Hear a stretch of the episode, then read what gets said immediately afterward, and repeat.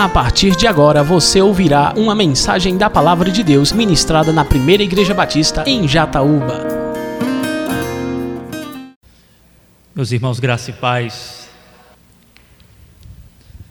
Marcos, capítulo de número 8.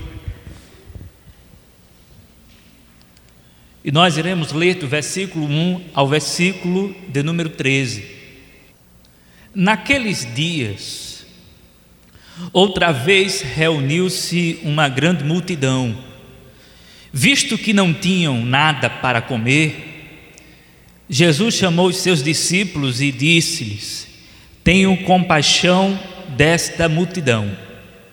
Já faz três dias que eles estão comigo e nada têm para comer.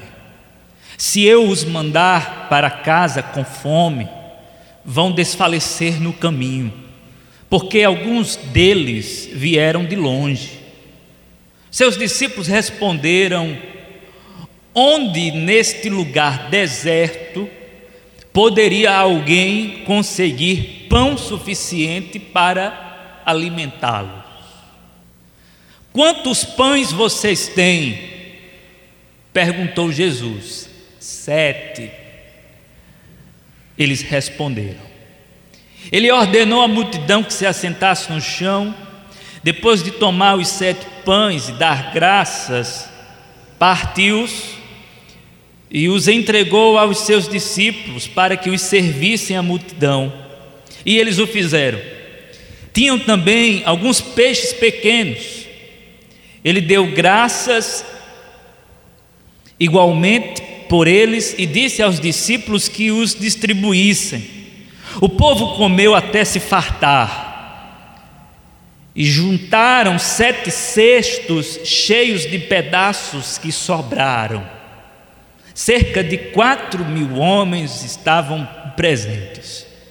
E tendo-os despedido, entrou no barco com seus discípulos e foi para a região de Dalmanuta. Os fariseus vieram e começaram a interrogar Jesus para pô-lo à prova, pediram-lhe um sinal do céu. Ele suspirou profundamente e disse: Por que esta geração pede um sinal miraculoso? Eu lhes afirmo que nenhum sinal lhe será dado. Então se afastou deles, voltou para o barco e foi para o outro lado. Senhor, nós estamos mais uma vez diante do texto sagrado da tua palavra. Fala poderosamente conosco mais uma vez, que o teu evangelho possa habitar ricamente cada vida que aqui se encontra. Por favor, Espírito Santo, esteja nos assistindo poderosamente nesta noite neste momento. Assim nós oramos em nome de Jesus. Amém. Eu acho importante, a título de introdução, nós entendermos que esse milagre da multiplicação dos pães jamais pode e deve ser confundido com o milagre anterior da multiplicação dos pães. Acredito que você que está acompanhando a série ou que conhece o texto sagrado, a narrativa de Marcos, sabe que nós estamos diante da segunda multiplicação. É tanto que no sobrescrito, no que chamamos de sobrescrito, que está aqui em negrito no texto, nós temos assim: a segunda multiplicação dos pães. Já aconteceu e já foi realizado o primeiro milagre. Nós estamos aqui então no segundo milagre. É verdade que é um milagre da mesma natureza, todavia, é um outro milagre é uma outra situação, é um outro fato miraculoso. Eu digo isso porque há uma tradição no meio dos estudiosos bíblicos, que é chamada de tradição duplicada. A tradição duplicada acredita que em algum momento essa história miraculosa, a multiplicação dos pães, em algum momento ela foi duplicada. Ou seja, o evangelista ele pegou uma mesma um mesmo fato miraculoso e aí ele duplicou. Na verdade, esse milagre aqui seria, segundo essa tradição, o mesmo milagre, só que com aplicações distintas e diferentes. Mas nós não apoiamos essa tradição. Não entendemos, não entendemos que temos um milagre com duas histórias. Temos sim dois milagres e, portanto, duas histórias. Por exemplo, para que fique claro essa nossa maneira conservadora de pensar sobre o texto, na primeira multiplicação, você tem uma maioria que é predominantemente judia. A maioria é judia, é uma maioria formada de judeus.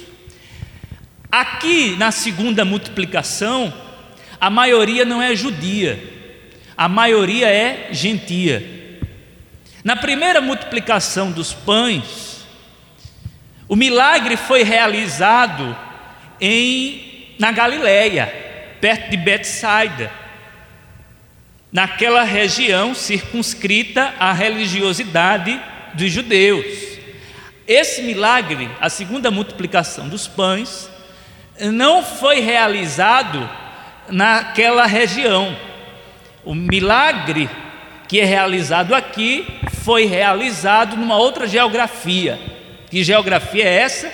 Uma geografia pagã, estrangeira. Na verdade, Jesus estava, como nós podemos perceber aqui no capítulo 7 de Marcos, em Decápolis. Jesus não estava na Galileia. Na primeira multiplicação dos pães, Jesus ele multiplica os pães com cinco pães e dois peixinhos. A segunda multiplicação não fala de cinco pães e dois peixinhos. A segunda multiplicação fala de sete pães e alguns peixes. A primeira multiplicação, você tem uma multidão de cinco mil homens. Na segunda multiplicação, você tem uma multidão de quatro mil homens. Então, assim, nós temos histórias diferentes.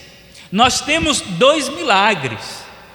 Os milagres, eles são confundidos quando nós olhamos para a natureza do milagre. No entanto, são histórias diferentes, são fatos distintos. E cada fato miraculoso, cada narrativa que traz essa perspectiva do milagre, tem a sua peculiaridade.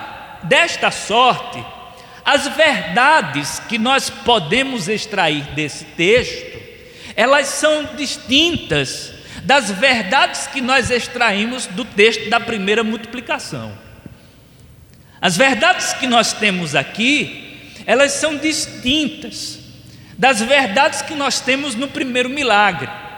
Marcos, ele não omite o segundo milagre, ou a segunda multiplicação dos pães, porque ele sabe, ele sabe que o segundo milagre das, da multiplicação dos pães tem muito mais algo a dizer, ou tem algo a acrescentar, tem algo mais a nos ensinar. O primeiro milagre tem os seus ensinamentos, tem a sua proposta, tem o seu objetivo, tem o seu tema específico. Esse segundo milagre, da mesma forma, tem a sua proposta, tem as suas verdades, tem o seu objetivo. Então, amados, dito isso, considerado tudo isso, eu quero destacar, à luz do texto que nós acabamos de ler, eu quero destacar três verdades espirituais evangélicas e eternas sobre a pessoa bendita de Jesus de Nazaré. Primeira verdade. Jesus, Jesus, Jesus age além dos muros da nossa religiosidade. Jesus age além dos muros da nossa religiosidade. Ou, se você preferir, além dos muros da nossa religião. Diz o texto sagrado que naqueles dias, outra vez, reuniu-se uma grande multidão. Visto que não tinham nada para comer, Jesus chamou os discípulos e disse-lhes: Tenham compaixão desta multidão. Jesus está olhando para uma multidão que é bem distinta da multidão do primeiro milagre. Como eu disse no início, a multidão que formava as pessoas que estavam ali para assistir o primeiro milagre, aquela multidão era uma multidão que era predominantemente judia. Então você tem Jesus assistindo pessoas de dentro, pessoas de casa. Quando Jesus olha para essa multidão, Jesus não está olhando mais para os de dentro, Jesus está olhando para os de fora. Lembrem-se que o primeiro milagre foi realizado na Galileia. O segundo milagre não está sendo realizado dentro das fronteiras da Galileia, de Cafarnaum, a Judéia, não. Está sendo realizado fora dos limites geográficos do povo. Jesus está com os seus discípulos em Decápolis. Ele está numa região pagã e a multidão, a maioria, era gentia, povo que não pertencia ao povo de Israel. Então diz o texto que tem, Jesus chamou os discípulos e disse-lhes: Tenho compaixão desta multidão, já faz três dias que eles estão comigo e nada têm para comer. Se eu os mandar para casa com fome, vão desfalecer no caminho, porque alguns deles vieram de longe. Esse vieram de longe ele não apenas merece um olhar literal nosso, porque a interpretação é literal mesmo, eles vieram de longe, como também merece um olhar interpretativo figurado. Eles vieram de longe, eles, eles são distantes, eles não são próximos, eles não são nossos. E mesmo não sendo nossos, mesmo não sendo esta multidão a nossa multidão, eu tenho compaixão dessa multidão. Mesmo não sendo da nossa turma, mesmo não andando conosco, e estando com a gente agora, eu tenho compaixão dessa multidão e eu não vou despedir essa multidão assim.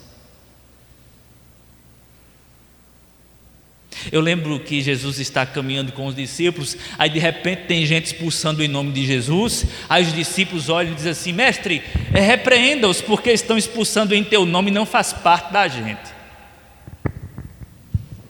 Aí Jesus diz: Olha, qual é o problema? Vocês estão com ciúme de quê? Eles estão falando em meu nome. Deixa eles. Eles não estão prejudicando em nada. Às vezes a gente quer que Jesus seja de exclusividade nossa. Mas Jesus não é de exclusividade nossa. É absurdo imaginar que tem gente que pensa ainda que Jesus é evangélico. Da mesma forma como é absurdo alguns pensarem que Deus é brasileiro. Tem gente que pensa assim. Eu já pensei quando era menor, quando é, eu associava à seleção brasileira, a religião, essas coisas, e sempre Brasil ganhando, eu pensava que tinha um poder divino e que Deus estava sempre com a seleção brasileira. Eu fui crescendo, fui vendo que a realidade não era essa. Depois dos 7 a 1 foi que eu apostatei mesmo dessa história. Disse, não, essa história não cola de jeito nenhum. Tenho minhas dúvidas quanto ao Flamengo, que hoje é, vocês viram que assim no final a gente deu uma virada e estamos na cola. Mas assim, irmãos, Jesus não é de exclusividade de ninguém. Jesus está assistindo os discípulos, de repente vem uma multidão que não faz parte da multidão dele, ele diz assim: essa multidão, eu também tenho compaixão dela.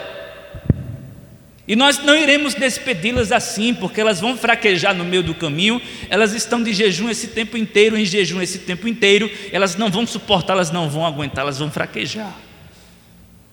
Então a gente vê que Jesus ele age além dos muros da nossa religião. Jesus, escute isso.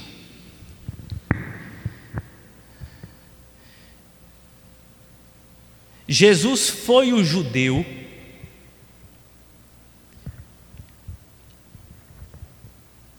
Deus presente como presente de Deus para o mundo e não apenas para os judeus. Jesus foi judeu, Deus presente, como presente de Deus para o mundo e não apenas para os judeus. Jesus é uma oferta de Deus para o mundo. Jesus é uma oferta de Deus para todos. Jesus é uma oferta de Deus não para um gueto. Jesus é uma oferta de Deus para o mundo, porque diz o texto sagrado que Deus amou o mundo de tal maneira que deu seu único filho para que todo aquele que nele cria não pereça, mas tenha vida eterna. Não quero aqui entrar nas questões de calvinismo e arminianismo, não é hora de discutir sobre isso. Eu sou calvinista, eu acredito nos eleitos de Deus. Só que eu acredito que os eleitos de Deus, eles estão espalhados por toda a face da terra. É por isso que eu acredito que Deus amou o mundo, porque os eleitos de Deus, eles estão por todo o mundo, eles estão em todos os lugares, eles estão em todas as ruas, eles estão em todas as esquinas, eles estão nos templos, eles estão fora do templo, eles estão em todos os lugares. É por isso que Jesus tem esse olhar de misericórdia para com essa multidão e sobre essa multidão.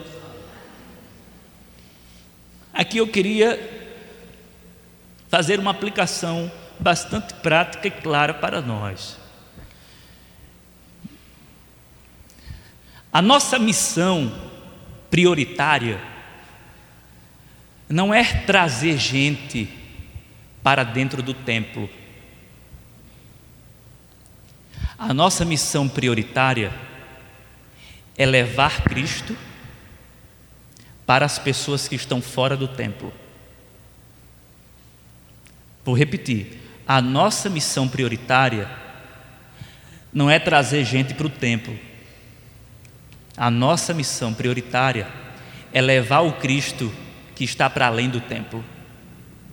Eu não estou dizendo com isso que você não deve convidar pessoas para o templo, para o culto, para o domingo. Ah, agora eu não vou convidar mais, porque o pastor disse que a nossa missão não é essa. Eu não estou dizendo isso, a mensagem está gravada. Eu não estou dizendo isso. Eu estou falando de prioridade. Trazer pessoas para o templo é uma consequência da minha missão prioritária. Qual é a minha missão prioritária? Levar o Cristo para além do templo. Porque a missão é indo por todo o mundo pregando o evangelho a toda criatura. O texto sagrado diz, o próprio Jesus diz: ide por todo mundo. no texto grego é indo por todo mundo, indo por todo mundo, algo que não para, indo, caminhando, caminhando na vida, palmilhando esse chão maldito, pregando o evangelho a toda criatura. Não quando chegar na igreja apenas, mas não quando chegar no templo, mas quando estiver fora dele também. E aí eu acredito que cada um aqui tem o seu dom, tem a sua característica própria de anunciar o Cristo para as pessoas que estão do lado de fora do templo. Eu tive a oportunidade essa semana de levar o Cristo fora do templo. Fui convidado, foi o segundo colóquio, foi, né? fui convidado quinta-feira, sexta-feira, para falar sobre suicídio, espiritualidade e religiosidade. E juntamente com os dois psicólogos, o Anderson e o Renato. E a minha fala tinha a ver com espiritualidade e religiosidade e suicídio já que nós estamos no mês de setembro, o mês é, de combate e prevenção ao suicídio. E enquanto eu estava ali, sentado, eu pensava, diante daqueles professores, diante daquela gente, diante daquela multidão,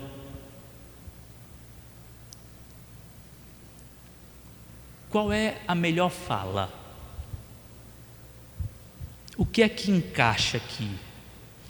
E aí você fica se programando todo, procurando as melhores palavras.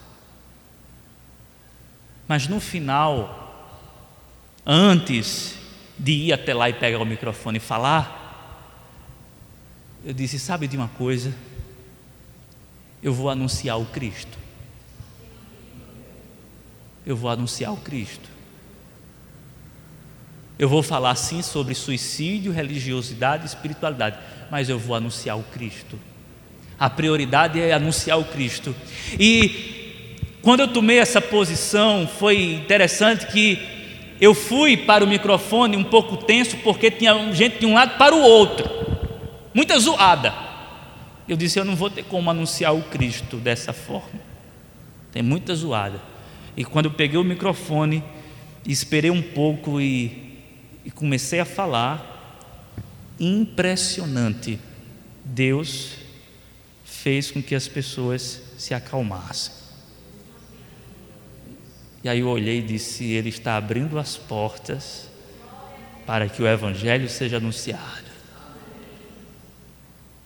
E começando pela queda, eu fui até a redenção e deixei bem claro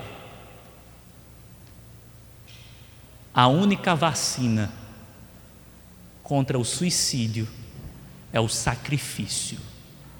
O sacrifício de Cristo. O sacrifício de Cristo que ama pecadores do jeito que eles são. Porque tem gente tirando a sua própria vida porque não suporta mais ser o que é. E a mensagem do Evangelho diz assim: Eu amo você do jeito que você é e não do jeito que você deveria ser e pessoas saíram dali pensando nisso e dizendo que fantástico, a mensagem do Evangelho é poderosa. Então veja, o Evangelho não está limitado a isso aqui, o Evangelho tem que invadir as escolas, o Evangelho tem que chegar até ah, as classes, aos alunos, aos professores, aos diretores, aos políticos. O Evangelho tem que permear todos os lugares. Nós precisamos anunciar o Cristo fora do templo, porque o templo não comporta Cristo. Ele não cabe aqui dentro.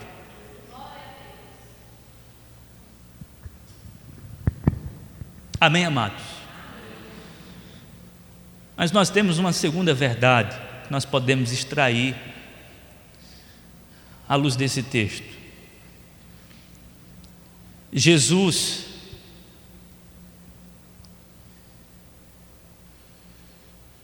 não apenas está agindo além dos muros da nossa religiosidade. Mas Jesus ele age também superando a nossa incredulidade. Eu chamo a sua atenção para a resposta que os discípulos dão a Jesus. Resposta que consiste numa pergunta. Versículo de número 4. Os seus discípulos responderam: Onde neste lugar deserto poderia alguém conseguir pão suficiente para alimentá-los?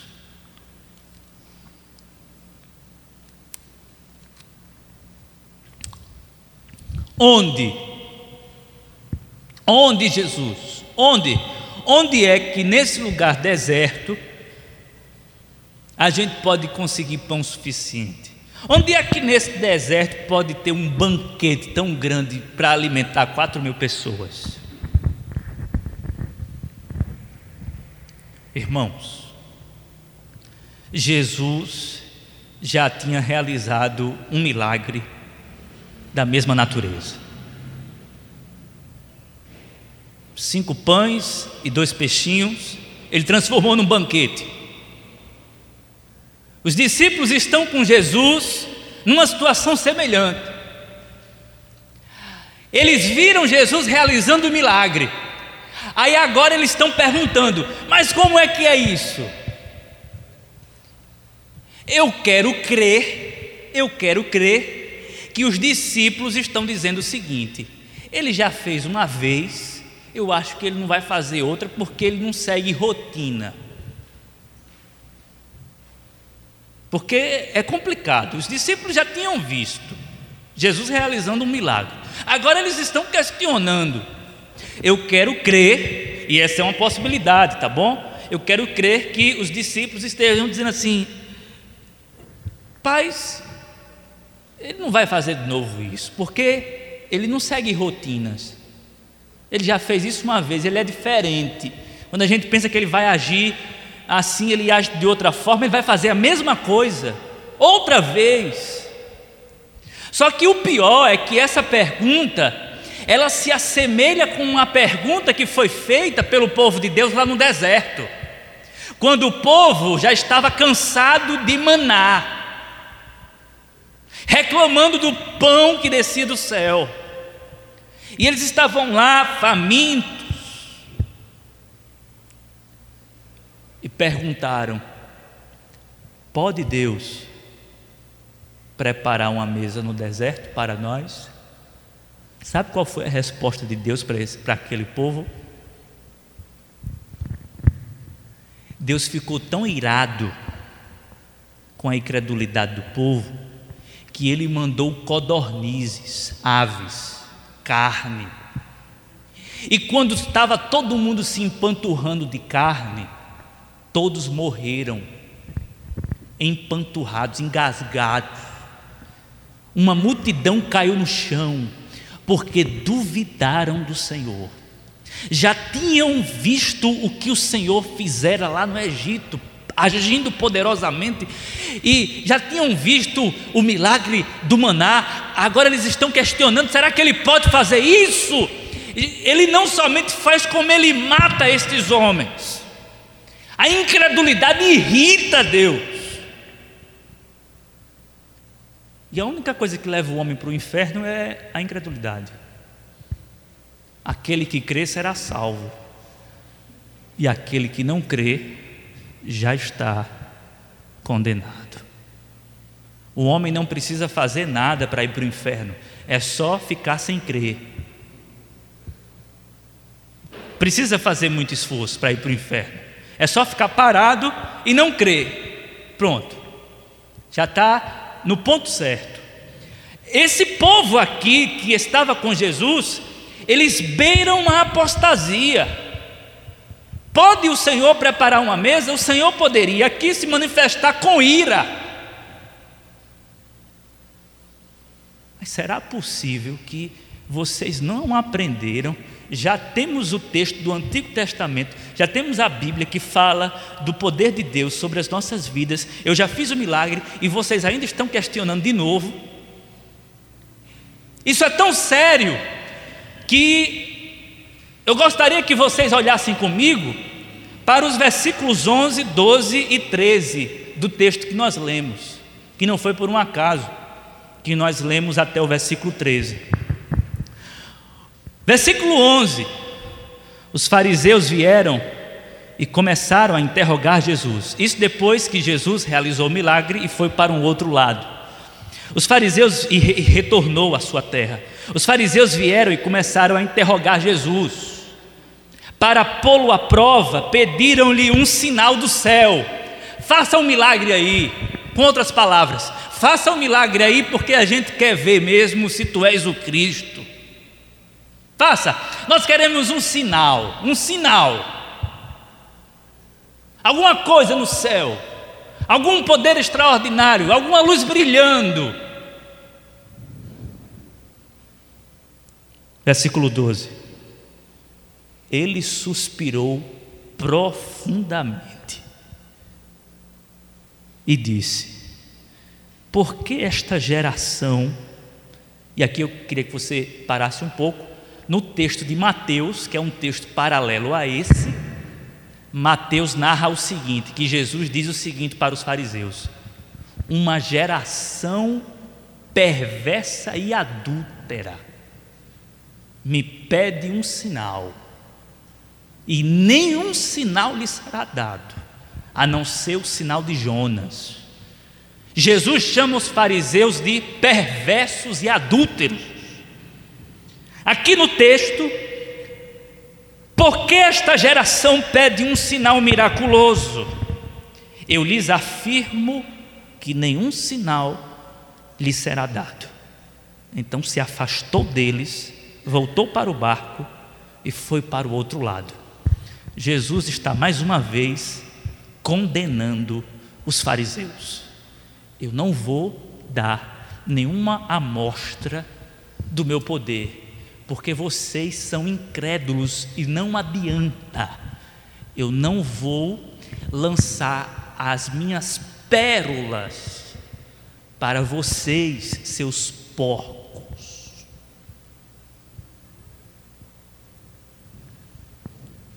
Jesus está irado com os fariseus e simplesmente se nega a realizar um milagre. Não vou fazer isso. Eu quero que vocês continuem não acreditando em mim. Eu não vou abrir a porta para vocês. Não vou. Não vou dar sinal. A porta está fechada para sempre. Isso aqui é duro. Está fechada, não vou abrir vocês não terão oportunidade alguma comigo. Mas para com os discípulos, olha o que acontece, volte ao texto.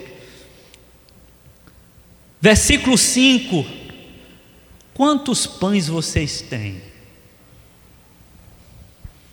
Perguntou Jesus. Essa pergunta de Jesus está dizendo o seguinte: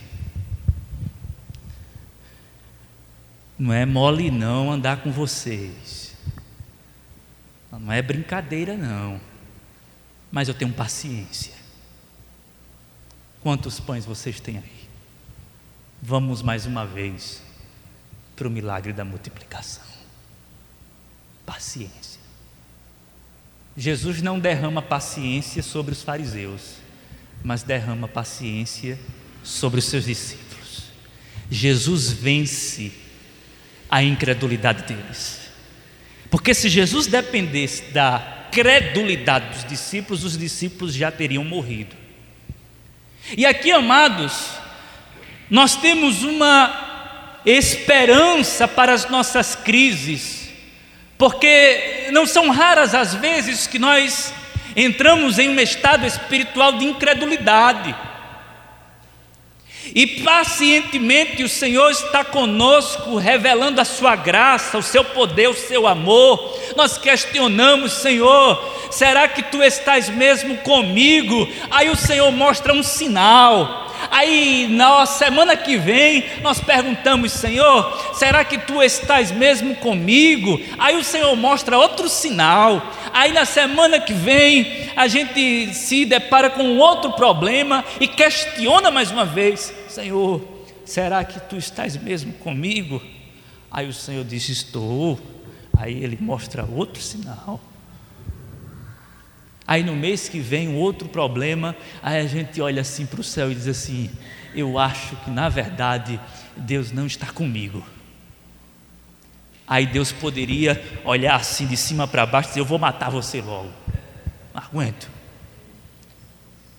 Mas Deus não faz isso, aí Deus pega uma pessoa que chega para você e diz assim: Não temas, porque eu sou contigo, não te assombres, porque eu sou o teu Deus. Deus falou de novo comigo. Aí no outro mês a gente entra no estado de incredulidade de novo, coça a cabeça e diz assim: Mas rapaz, será que Deus usou mesmo aquela pessoa? Aí de repente alguém chega e diz assim: Tu estás duvidando mesmo que eu falei contigo? Paciência de Deus sobre nós, amados. Isso é muito bom. Isso é graça. Isso é amor incondicional. Jesus agindo, vencendo a nossa incredulidade, olhando para nós, dizendo assim: vocês não acreditam, eu sei que vocês não acreditam, mas eu não preciso disso, eu não sou carente da credulidade de vocês, eu vou fazer porque eu amo vocês. Jesus não fica irritado com os discípulos e nem dá uma resposta áspera a eles, porque Jesus entende que eles não conseguem compreender absolutamente e ainda não vão entender mais na frente.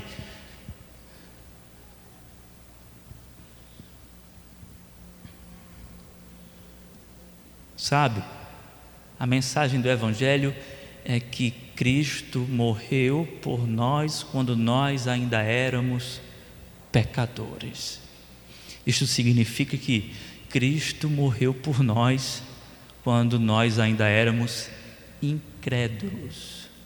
Cristo morreu para levar a nossa incredulidade. Cristo morreu para pagar pela nossa incredulidade. Cristo morreu por aqueles que não acreditam nele, para que aqueles que não acreditam nele venham a acreditar nele e ter vida eterna. Lógico, os que não acreditam, mas que foram escolhidos. No caso, os discípulos foram escolhidos. Essa multidão aqui foi escolhida, mas os fariseus não foram escolhidos. Foram escolhidos para a cegueira eterna. Eu acredito que você é um escolhido de Deus, porque Deus está falando com você mais uma vez. Eu acredito que Ele lhe ama incondicionalmente e que Ele vai continuar vencendo a sua incredulidade. Você vai retornar aqui domingo e Ele vai continuar falando com você. Você vai vir no meio de semana e Ele vai continuar falando com você. A mesma palavra, a mesma ele vai continuar falando com você e você vai ficar tão constrangido, tão constrangido, tão constrangido que vai tentar não ficar mais incrédulo, mas você não vai conseguir. Vai chegar uma situação que você vai dizer assim: porventura, pode Deus resolver essa situação? Aí Deus olha assim e diz assim: posso, filho, eu posso. Você sabe que eu posso. Não vou punir você, não. Eu vou solucionar para que você entenda que eu continuo amando você Deus não está tanto preocupado em resolver a situação como em resolver o seu estado de alma, a fim de que de uma vez por todas o seu coração entenda que você foi alvo do Deus que venceu na cruz a sua incredulidade.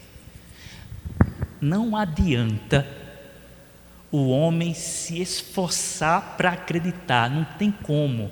Você às vezes quer colocar na cabeça de alguém o evangelho, mas não entra.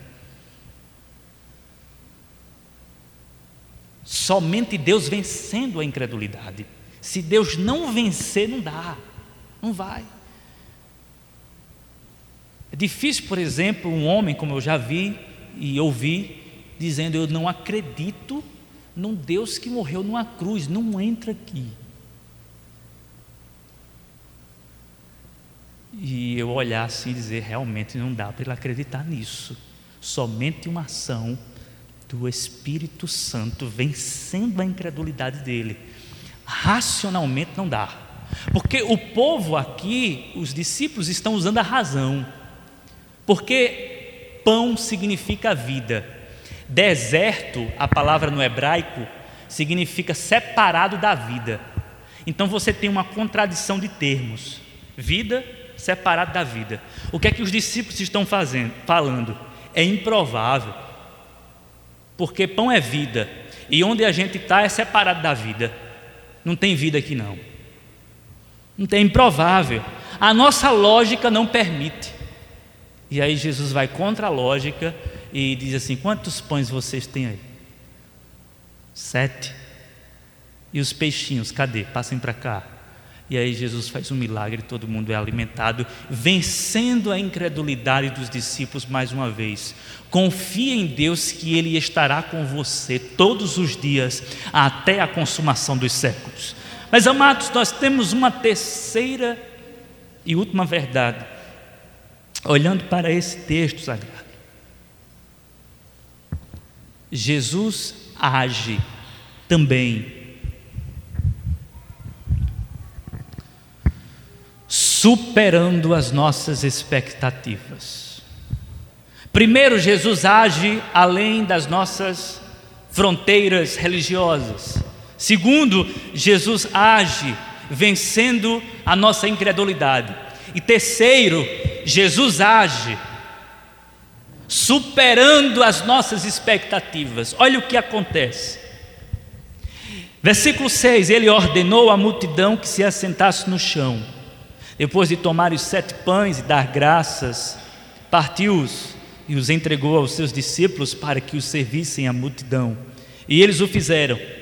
Tinham, tam, tinham também alguns peixes pequenos, ele deu graças igualmente por eles e disse aos discípulos que os distribuíssem. O povo comeu até se fartar.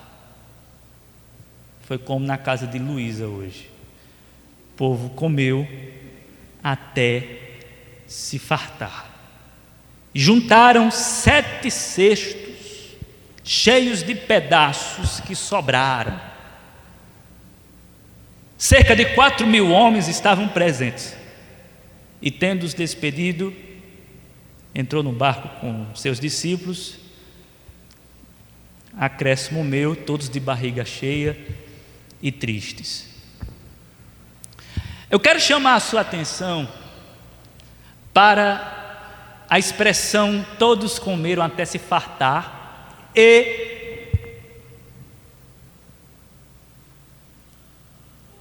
juntaram sete cestos cheios de pedaços que sobraram. O povo se fartou, mas não apenas isso, a comida sobejou o povo foi muita fartura de pão, mas sobejou, sobrou.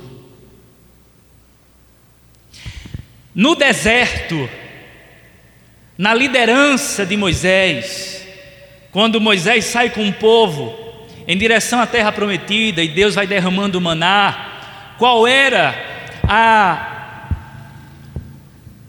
a ordem? A ordem era: peguem apenas aquilo que é necessário para o dia. Se pegarem demais, vai apodrecer. Não peguem para o outro dia. No outro dia eu vou dar a mesma porção. E Deus ia sustentando o povo na medida. Se alguém acumulasse, apodrecia. Somente na sexta-feira que Deus permitia que o povo pegasse mais, porque no sábado não era momento para trabalhar nessa seara. Mas é interessante que lá era limitado, no limite. Aqui não é no limite, aqui é passando. Passando do limite. O que é que Marcos está querendo dizer? Marcos está chamando a atenção das pessoas, dizendo o seguinte: olha, Moisés o libertador do povo de Deus, conduziu o povo sob medida. Jesus é o novo libertador. E ele não está conduzindo o povo sob medida. Ele está conduzindo o povo além da medida, além da conta. Agora não é mais a lei, agora é a graça. Ou melhor, agora não é mais a operação da lei, é a operação do Espírito. Porque antigamente a graça agia sim no meio do povo, mas o Espírito agora está abundante ou superabundante no meio do povo.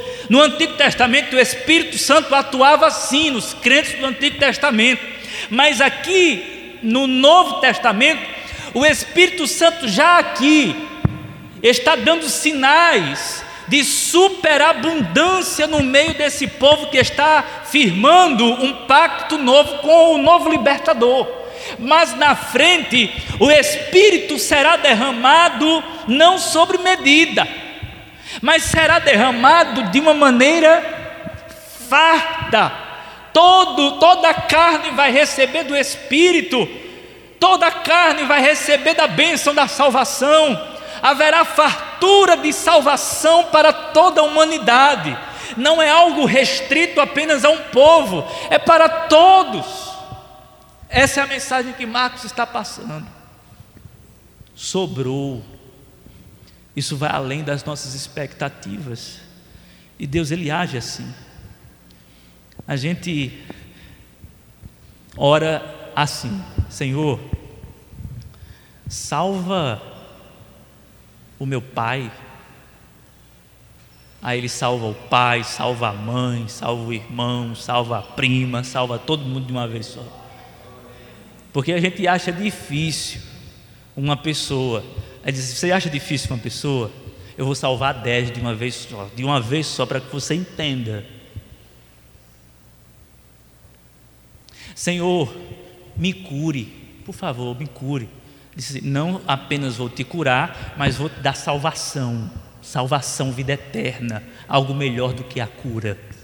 Então é fartura. Veja que não é uma bênção que está restrita às coisas materiais, mas é uma bênção que enriquece espiritualmente. O povo está aprendendo mais uma lição sobre a bênção de Deus que enriquece, não acrescenta dores. Essa bênção de Deus que enriquece não acrescenta dores, não tem a ver com casa própria e com carro, tem a ver com uma espiritualidade farta, tem a ver com, por exemplo, é, dons espirituais. Jesus não apenas salvou a sua vida, mas dotou você de talentos coisa maravilhosa. Se ele já se, se, se você for só pessoa salva, sem nenhum talento, já estava de bom tamanho. Mas além de lhe salvar, ele lhe deu talentos.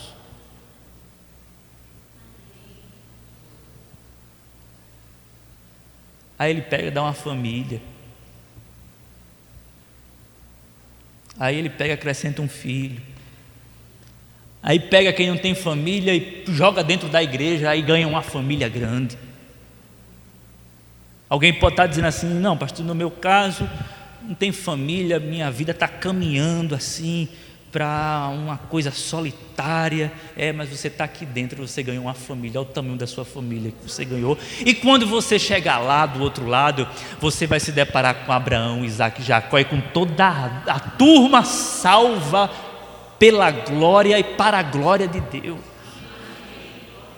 Você vai sentar numa mesa, ou vai estar numa mesa farta, a mesa da glória de Deus, e você vai estar com os salvos do passado e do futuro, com todos eles, não haverá mais miséria e não haverá mais limitação, haverá uma infinitude de graça, uma superabundância de bênçãos espirituais sobre a sua vida. Alegria que não acaba, alegria que não cessa. Se Jesus está fazendo isso aqui, agora, como será no grande dia? E aqui eu quero encerrar a meditação, convidando você a refletir sobre essa alegria futura que lhe aguarda. Porque Jesus faz o milagre, fartura e etc., mas amanhã você esquece. Aí você vai perguntar de novo se ele é capaz de fazer a mesma coisa. Ele faz de novo. E o mais importante não é isso. O mais importante é aquilo que está reservado para nós. Porque aquilo que está reservado para nós jamais permitirá que você pergunte: pode o Senhor preparar uma mesa? Porque vai estar nu e patente aos seus olhos que a mesa vai estar ali para todo sempre e nunca sairá dos seus olhos. Você jamais vai questionar, você vai sempre adorar, porque não haverá ausência de absolutamente nada. É por isso que a nossa esperança não está nessa vida, a nossa esperança está no porvir, onde não haverá mais dúvida, mas toda certeza de que Cristo é o pão da vida que alimentava enquanto vida eu tinha na terra a minha, espiritual, a minha espiritualidade e que vai alimentar a minha existência para todo sempre. Fite os seus olhos não no milagre, mas no Deus que realiza milagres. Fite os seus olhos não na providência, mas no provedor. Fite os seus olhos não nos milagres de Jesus, mas no Jesus dos milagres, que é eterno para todo sempre.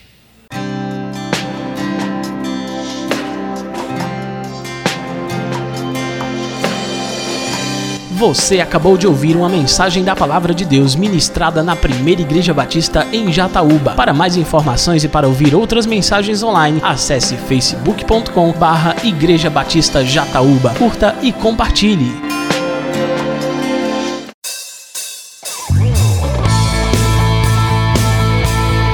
Visite nossa igreja. Às quartas-feiras, a partir das sete e meia da noite, temos culto de oração e estudo da palavra. No domingo, às nove da manhã, temos escola bíblica dominical. E à noite, a partir das sete horas, temos a nossa celebração. Primeira Igreja Batista em Jataúba, adorando ao Rei dos Reis.